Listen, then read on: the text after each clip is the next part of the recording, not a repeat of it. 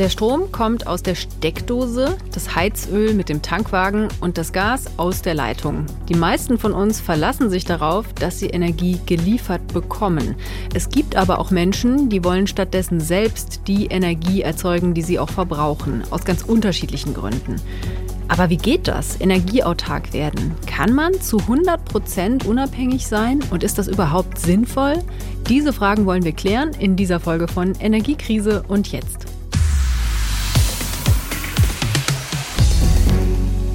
Hi, ich bin Jutta Kaiser aus der SWR Wirtschaftsredaktion und in dieser Folge mit dabei ist Louis Krüger, Energieexperte vom WDR. Hey, grüß dich. Hi, ich freue mich auf die Aufzeichnung mit dir. Das wird eine gute Folge. Ja, das hoffe ich doch auch.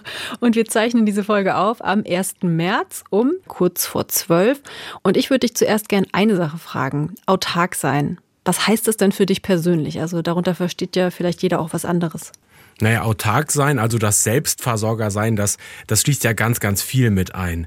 Das bedeutet, wenn man das ganz zu Ende denkt, eigentlich müsste man, wenn man komplett autark ist, auch das eigene Gemüse anbauen, den eigenen Brunnen fürs Trinkwasser bauen. ja, und dann, na klar, die eigene Energie produzieren mit einer PV-Anlage, mit einer Biogasanlage und Co. Ehrlich gesagt, wenn ich daran denke, dann stelle ich mir so eine Villa von einem Bond-Bösewicht irgendwo in der Südsee vor, der komplett, ja, abseits der Welt lebt. Sehr schön sehr, sehr schön. Ja, Im dicht besiedelten Deutschland, glaube ich, ist Autarkie mehr so ein theoretisches Konstrukt. Ja, super schönes Bild, die Bondvilla habe ich direkt vor Augen. Wird wohl für die meisten eher ein Traum bleiben. Aber deswegen, gute Nachricht, sprechen wir ja jetzt auch nur über Energieautarkie. Also nicht über das gesamte Leben, sondern eben diesen wichtigen Teilbereich. Na, und Energie dann in dem Sinne von Strom, Gas, Öl. Macht's einfacher. Zuerst klären wir mal, wie Energieautarkie konkret aussehen kann. Und ich würde sagen, wir starten mit einem ganz konkreten Beispiel, also mit jemandem, der sich auf den Weg gemacht hat, beim Thema Energie unabhängig von den Versorgungsunternehmen zu werden. Jörg Klein hat uns seine Erfahrungen geschrieben, und zwar per E-Mail an energiekrise.ard.de. Ja, und wir haben gedacht, das wäre doch langweilig, wenn wir diese Mail einfach nur stumm vorlesen würden. Und deswegen hast du dich bei Jörg Klein direkt gemeldet. Genau, wir haben erstmal ein paar Mal telefoniert. Er hat mir auch Fotos geschickt. Und ich muss sagen, ich konnte es mir einfach nicht so ganz vorstellen, was er sich da zu Hause zusammengestellt hat. Ja, und dann haben wir beschlossen, ich komme einfach hin, er zeigt mir alles. Ich habe also ein Aufnahmegerät eingepackt und bin nach Kirn gefahren. Das ist die Stadt, wo er wohnt kannte ich vorher nicht. Ich habe es mir auf der Karte angeguckt. Sieht ganz nett aus und sieht so aus, als ob es da auch ganz guten Wein gibt, oder? Ja, es gibt jedenfalls ein paar Weingüter entlang der Strecke. Ich bin so eine Stunde Auto gefahren von Mainz aus. Ja, und Kirn ist eine kleine Stadt in Rheinland-Pfalz mit um die 8000 Einwohnern. Aber irgendwann war ich da, stand vor der Haustür von Jörg Klein und habe geklingelt. Wollen wir ja. da mal reinhören? Ja, mach mal.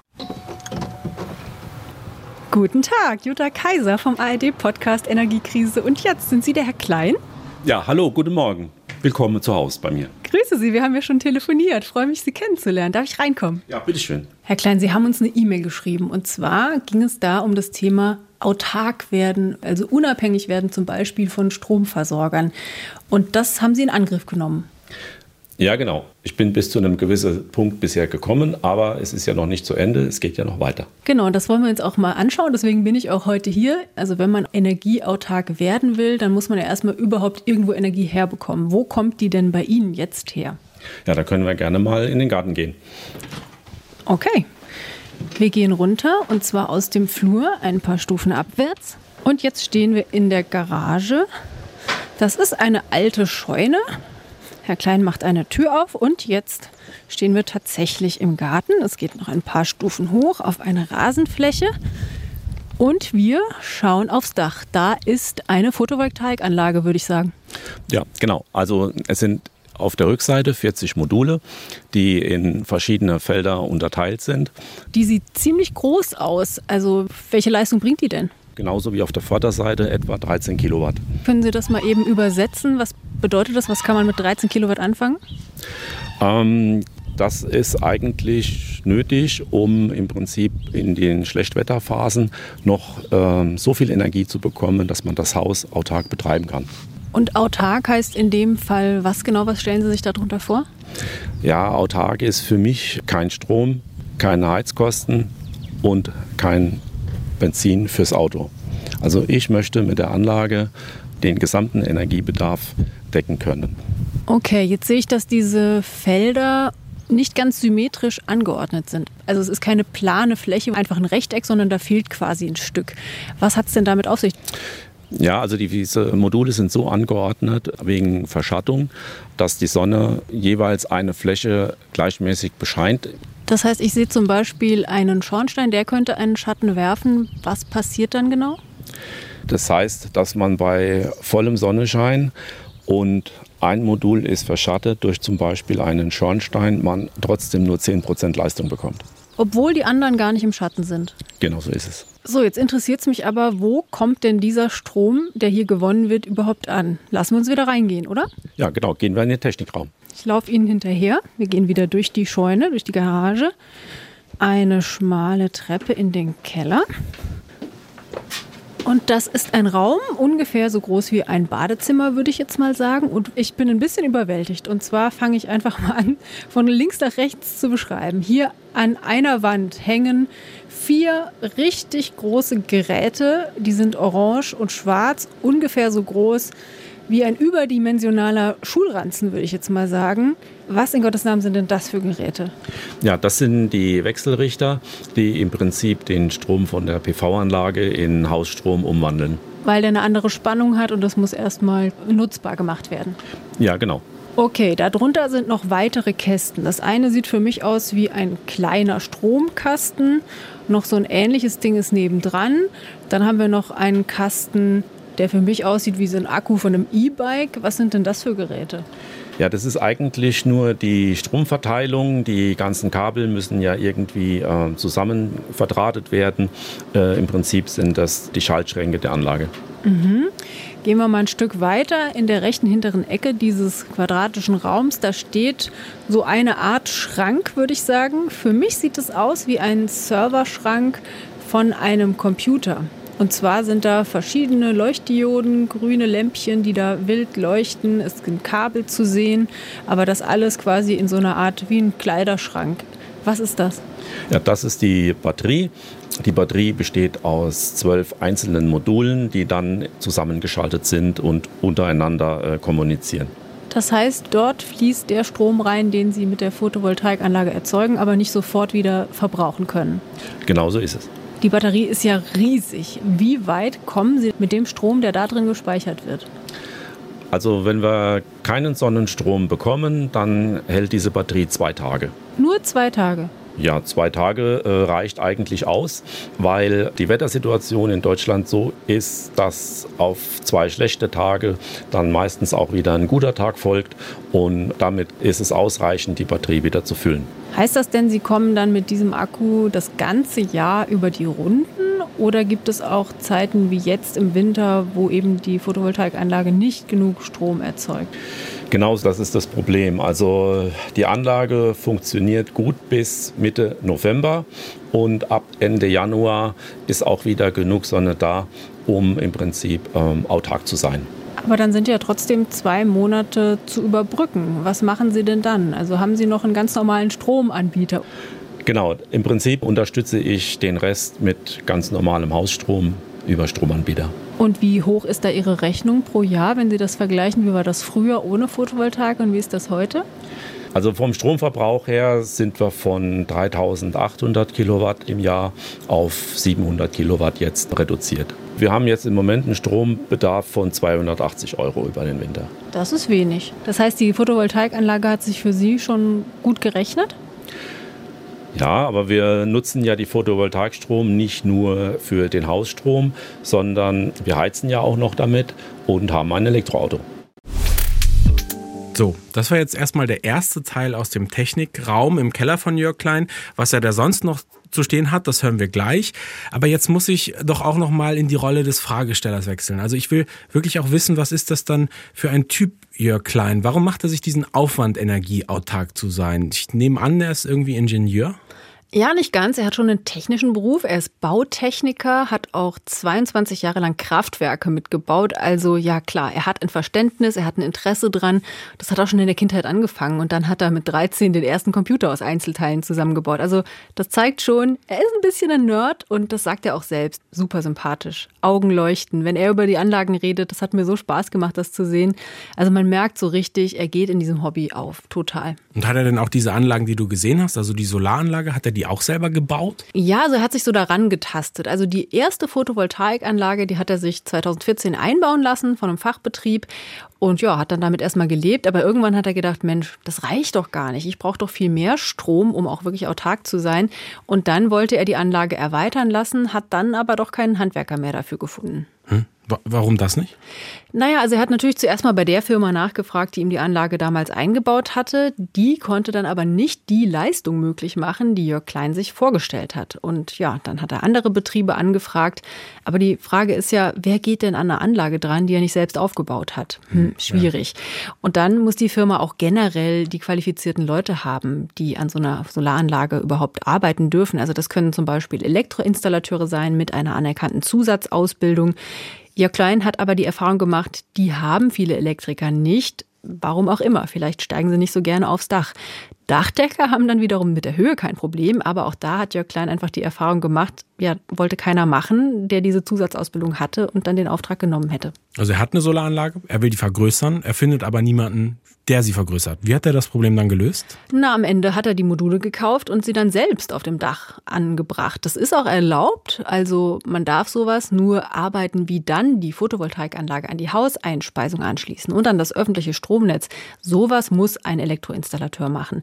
Jörg Klein hat also gemacht, was er konnte und so ging es dann irgendwie immer weiter. Ja, an der Stelle aber doch dann die kleine Warnung, das ist jetzt kein Tipp für unsere Hörer und Hörerinnen, selbst auf Dach zu steigen. Macht das wirklich nur, wenn ihr das könnt und wenn ihr es nicht könnt, lasst es lieber den äh, Installationsbetrieb machen. Ganz das genau. ist definitiv sinnvoll. Jörg Klein hat sicherlich das gemacht, was er konnte, das nehme ich ihm ab.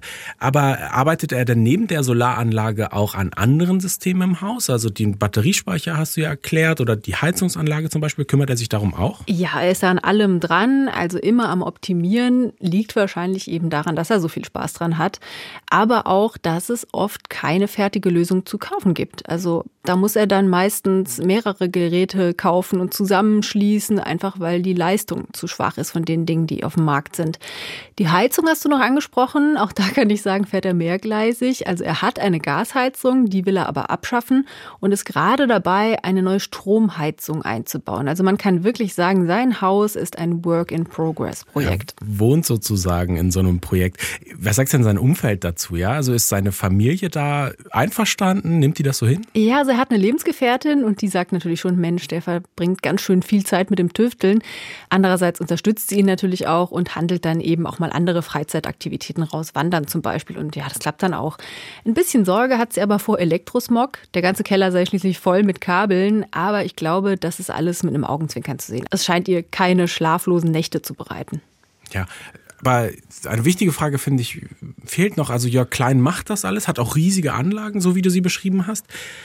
Aber warum macht er das? Also was ist sein Ansporn? Also er hat mir gesagt, dass es ihm vor allem um den Umweltschutzgedanken geht. Der Wunsch zieht sich wohl schon durch sein ganzes Leben. Auslöser war ein Stück weit die Atomkatastrophe von Tschernobyl 1986. Ja, alles klar. Also damals ist der äh, Reaktor in Tschernobyl, äh, ein Reaktor in Tschernobyl explodiert und hat Radioaktivität in die ganze Umwelt gebracht. Ne? Da sind auch Menschen an Strahlenvergiftung gestorben. Eine genau. riesige Wolke ist über Europa gezogen. Also ein riesiger Schaden. Hat er halt alles am Fernseher verfolgt. Jörg Klein war damals 19, hat dann mit seinen Freunden auch diskutiert, geht, hey Leute, so kann es nicht weitergehen, was können wir machen? Ja, und jetzt ist es 37 Jahre später. Die Menschen setzen immer noch in großen Teilen auf Atomenergie, es wird noch Kohle abgebaut und Jörg Klein findet einfach, die Technik ist nicht mehr zeitgemäß. Er will zeigen, das geht auch anders. Und im Gegensatz zu damals hat er halt heute auch Platz und Geld dafür und ja, mich hat das einfach beeindruckt. Also daran festzuhalten über all die Jahre, viele andere Menschen hätten wahrscheinlich längst irgendwie aufgegeben. Naja, und trotz aller Investitionen und Mühe, die du da beschrieben hast, ist er ja noch nicht ganz am Ziel angekommen. Ne? Also 100 Prozent ja. Eigenenergie, das funktioniert noch nicht. Und die Krux ist zum Beispiel, dass die Batterie, die er im Keller hat, nicht ausreicht, um durch den dunklen Winter zu können. Weißt du denn, welche Technik er da in der Batterie verbaut hat? Ja, also Es sind zwölf miteinander verbundene Lithium-Eisenphosphat-Akkus. Und ja, wunderlich, dass das nicht ja. reicht, weil es ist wirklich ein Monster-Batterieschrank. Ja, Lithium-Eisenphosphat-Akkus, die sind groß, die haben aber nicht ganz so viel Leistung wie so eine klassische Lithium-Ionen-Batterie, zum Beispiel im Handy oder auch im E-Auto. Die eignen sich aber für den Energiespeicher im Haus, weil sie lange halten und auch relativ sicher sind. Es gibt noch andere Techniken äh, für so ja, Menschen, die autark leben wollen, um Energie zu speichern. Ganz interessant finde ich da den Wasserstoffspeicher. Hast du da auch mit Jörg Klein drüber gesprochen? Ja, klar. Und da träumt er natürlich auch von. Ist auch schon dran, hat sich da schon Dinge überlegt. Ja, ist auch technisch wirklich eine spannende Idee. Das funktioniert auch schon. Diese Wasserstoffspeicher, die funktionieren so, dass wenn du überschüssigen Strom im Sommer hast, ja, weil die Tage einfach lang sind, die Sonne besonders lange scheint, deine Batterie aber schon voll ist, dann kannst du theoretisch diesen überschüssigen Strom benutzen, um in deinem eigenen Keller Wasserstoff zu produzieren und eben auch zu speichern. Dieser Wasserstoff, den du dann im Keller hast und sozusagen die Energie lagerst, den kannst du dann in der Wintersaison in einer Brennstoffzelle wieder zu Strom machen und so eben dann durch die dunklen Wintermonate kommen. Das ist aber ehrlich gesagt was für Pioniere. Also das hat auch noch ganz deutliche Nachteile. Zum Beispiel ist das nicht besonders energieeffizient, also dabei geht auch viel Energie verloren und es ist vor allem sehr, sehr teuer. Ja, also die günstigsten, kleinsten Anlagen, die dann immer noch groß sind, aber diese kleinen Anlagen, die kosten so um die 85.000 Euro. Also das ist dann wirklich nicht mehr wirtschaftlich. Jörg Klein, der hat sich ja was anderes einfallen lassen, um auch im Winter energieautark zu sein. Hören wir mal in den zweiten Teil deiner Reportage aus Kirn rein. Was ist denn jetzt im Worst-Case-Szenario? Also Ihre Photovoltaikanlage auf dem Dach würde ausfallen und Sie wollen trotzdem autark sein. Haben Sie dafür auch eine Lösung oder was passiert? Ja, dann haben wir noch einen Stromgenerator, der im Prinzip im Falle des Falles auch nochmal unterstützen könnte. Und ich sehe, Sie schauen so ein bisschen nach rechts. Ich vermute mal, das ist so ein Kasten. Für mich sieht es aus wie ein Industriebackofen. Ist so groß wie ein Backofen und einfach äh, komplett Silber. Ist es das? Ja, genau. Wie funktioniert der? Zeigen Sie mal. Wir schalten das Gerät ein. Es fängt an zu rumpeln. Ui. Klingt im Prinzip wie ja, ein Rasenmäher, kann man fast sagen. Ja, genau. Ist es das auch? Äh, nee, nicht ganz. Okay, machen wir wieder aus, sonst wird es zu laut, glaube ich. Deswegen ist der wahrscheinlich auch so verschalt. Genau, und der steht im Keller. Wie oft war der schon an? Ähm, Im Moment nur Probebetrieb. Also der ist noch nicht ganz einsatzbereit. Also er funktioniert, es ist alles angeschlossen, aber er ist noch nicht, ich sag mal, dauerhaft gebrauchsfähig. Aber das sieht jetzt auch nicht aus wie ein Teil, was man im Supermarkt kaufen kann. Wo haben Sie den denn her? Das ist ein Teil, der normalerweise in Expeditionsfahrzeugen verbaut wird. Also das ist kein äh, Baumarktgerät, was man für ein paar hundert Euro bekommt, sondern man gibt hier schon ein paar tausend Euro aus. Und wie funktioniert der dann? Also mit welchem Brennstoff läuft der? Der wird mit äh, Pflanzenöl betrieben. Pflanzenöl aus dem Supermarkt? Aus dem Supermarkt. Wie viele Liter Flaschen Rapsöl brauchen Sie denn, um den irgendwie eine Stunde zu betreiben? Also der braucht 1,5 Liter in der Stunde, liefert dafür ungefähr 3 Kilowatt Strom. Also im Prinzip zwei Heizöfchen eine Stunde lang laufen lassen und im Prinzip auch noch äh, 5 Kilowatt Wärme. Und wo landet jetzt der Strom aus diesem Gerät? Ich sehe wieder viele Kabel, sehe aber nicht, wo die rauskommen. Der Strom von dem Generator wird direkt in die Batterie eingespeist, nicht ins Stromnetz. Wenn Sie jetzt unterm Strich sagen müssten, Herr Klein, wie autark Sie sind, auf einer Skala von 1 bis 10. 1 ist quasi gar nicht autark und 10 ist komplett unabhängig von allen. Wie würden Sie Ihre Situation hier zu Hause da einschätzen? 7. Das ist schon ziemlich ordentlich, aber noch nicht das Ende der Fadenstange erreicht. So wie ich Sie kennengelernt habe, glaube ich, Sie wollen da noch auf die 100 Prozent. Genau, also da soll es hingehen. Herr Klein, ganz herzlichen Dank, dass Sie mir all Ihre Anlagen heute gezeigt haben. Ja, bitteschön. Also ich bin beeindruckt, ja. Du hast mir auch die Kennzahlen von seiner Anlage geschickt. Das ist eine riesige Anlage. Das ja, hat man wirklich nicht. Wirklich riesig. Hat man als Eigenheimbesitzer eigentlich nicht auf dem Haus. Ist auch total spannend, was er da macht und woran er sich da reingelesen hat. Aber für alle, die da nicht so versiert sind wie Jörg Klein, ganz klar der Tipp, lasst euch da den Elektroinstallationsbetrieb kommen, den Solateur kommen. Lasst euch das in einer kleineren Nummer einbauen. Das, was er da macht, ist sozusagen das nächste Level. Bleibt aber eine wichtige Frage. Was kostet denn der ganze Aufwand? Also lohnt sich das für Jörg?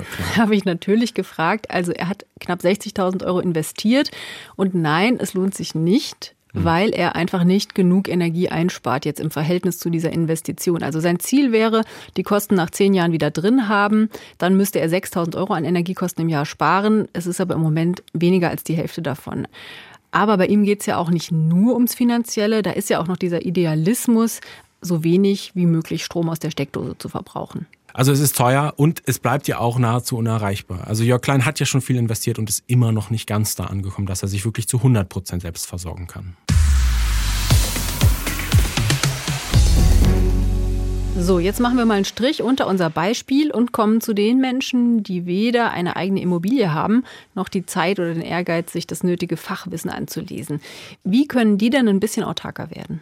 Ja, also das fängt schon ganz klein an. Das geht auch als Mieter. Ich mache mal ein Beispiel. Du kannst ja, wenn du einen mehrtägigen Wandertrip machst, dann hast du ja das Problem, wie lade ich unterwegs mein Handy? Und selbst dafür gibt es ja schon relativ günstige Lösungen im Handel. Also es gibt ja diese PV-Anlagen zum Aufklappen, mit denen du unterwegs dein Handy laden kannst. Auch das ist ja in gewissermaßen eine Form von Energieautarkie für unterwegs, ja. Das ist die kleinste Lösung. Aber es gibt auch größere Lösungen, auch für Mieter, also die mittelgrößte Lösung, sage ich mal. Das ist das Balkonkraftwerk. Da haben wir hier am Podcast auch schon mal drüber gesprochen gesprochen in der Folge 7. Teurer Strom, so kann Photovoltaik helfen, kann man reinhören.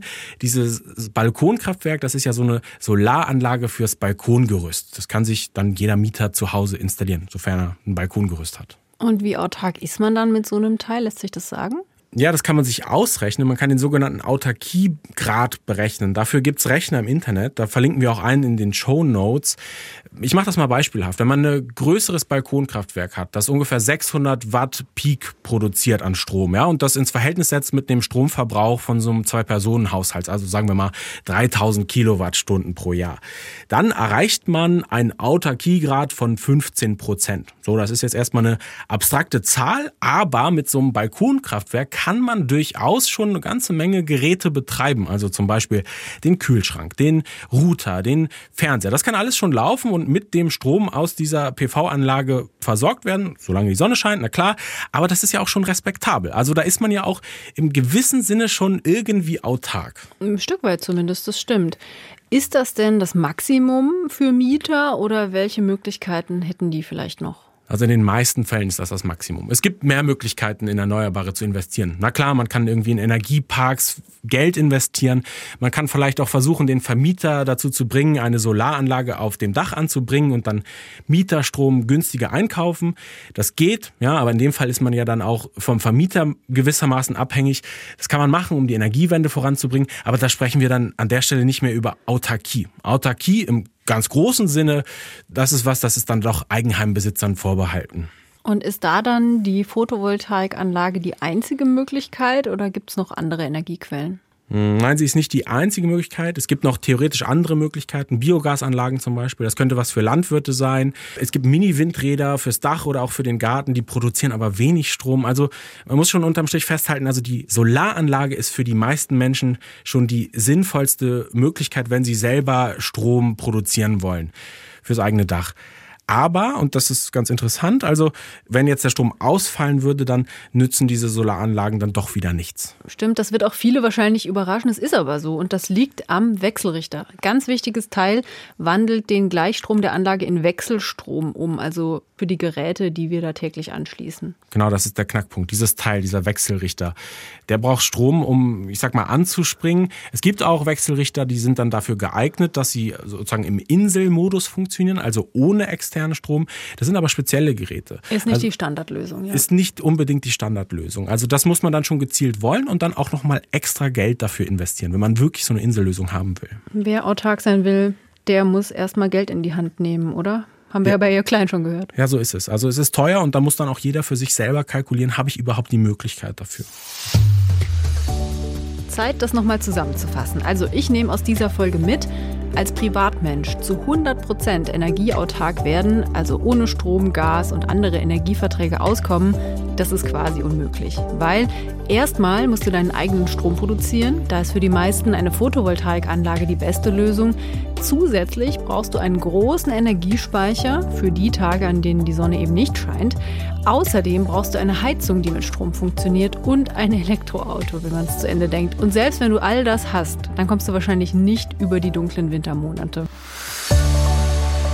Lovis, habe ich es richtig zusammengefasst? Völlig richtig. Also die Anlagen, die es im Handel gibt, die sind im Normalfall echt nicht dafür gemacht, dass du dich völlig abkapseln kannst und energieautark leben kannst, ja. Und selbst wenn du es versuchst, dann wird es sehr schnell sehr, sehr teuer.